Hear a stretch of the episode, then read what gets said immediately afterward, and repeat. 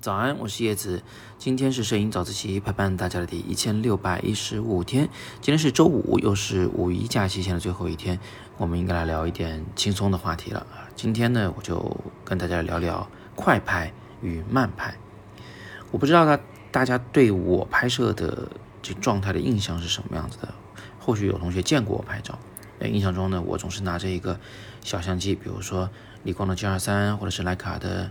M 系列的某种相机，数码的或者胶片的，然后非常快速的在人群中穿梭，找到我要拍的拍摄对象，并且把它捕捉下来，动作是非常非常快的。但是实际上呢，有时候我也会慢拍，比如说这次来重庆，我就是慢拍的。那到底有多慢？我给大家举个例子，前天我在重庆溜溜达达的走了两万多步，这个重庆是个山城啊，两万多步，它不是平地上两万多步那么简单。那花了这么多的力气，花了这么多的时间，我拍了多少照片呢？四张，对，就是四张。为什么会拍的这么慢？那那当然，一个方面呢，是因为这个胶片很贵。呃，我这个胶卷呢，幺二零胶片一卷差不多六七十块钱一卷，然后你还要去冲洗它，也花花差不多六七十。那就是我就算它一百五十块钱一卷的成本吧。那接下来它只能拍十张照片，每一次摁快门呢，应该是十五块钱左右的这个成本。这个贵也不至于贵到就是说无法承受了，所以它只是我慢拍的原因之一。我慢拍的另外一个原因呢，就是，嗯，这个相机它不适合快拍。我背的这个相机给大家看一眼啊，这里有一张田韵同学给我拍摄的我和这个相机的合影的照片。这个相机的品牌叫做玛米亚。它的嗯，这个型号名叫做 RB 六七，拍出来的照片呢是六厘米乘以七厘米的那么个片幅的底片，是中画幅相机。那这个相机操作的步骤呢是比较复杂的，呃。就是差不，我现在没有数，我觉得差不多有个十来步啊。这里拨下去，那里摁起来，这里搞到那里手动对焦，然后抽出什么嗯挡光片，然后再检查参数，最后摁快门，很复杂啊！而且一步都不能做错，做错一步你就没法拍照，就这个快门就摁不下去。所以呢，这个相机呢，呃，它本身操作起来也是非常缓慢的，呃，需要时间、需要耐心的一个东西，那很好玩。但是它真的很慢，呃，再加上这东西本来就很笨重，它不擅长做快速的，嗯，那种构图啊，所以整个拍摄过程非常的慢。那这个时间花哪去了呢？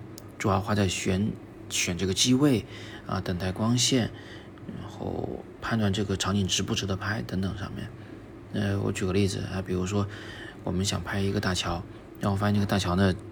就站在桥头拍肯定不好看，因为离这个桥体太近了，桥的立体透视出不来。于是我们就在地图上看，呃，看那个卫星图，到底哪个山头比较适合拍啊？哪里有条路适合拍啊？我们走到第一个山头上看了看，发现不好看，又发走到第二个山头上，发现这条路过不去，被拦住了。就后来找到一个地方，好不容易能拍的，觉得嗯构图不满意，算了，放弃。你看几个小时就过去了，一张照片都没拍。这种拍法有意义吗？那拍的这么少，你还不一定啊能成功。这个胶卷洗出来，估计都几个星期以后了，呃，你后悔的余地都没有。这样做有意义吗？有的。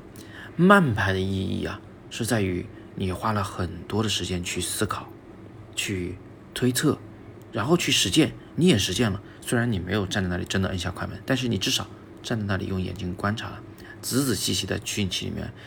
来观察现在的这个拍摄的场景，这种谨慎啊，实际上也是能够推动我们快速进步的。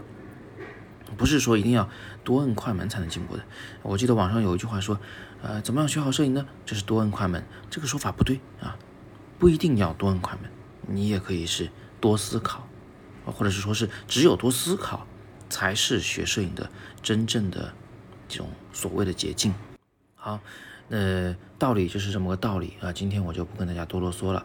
呃，至于这些照片什么时候洗出来，什么时候能让同学们看到，这个估计得好久好久以后。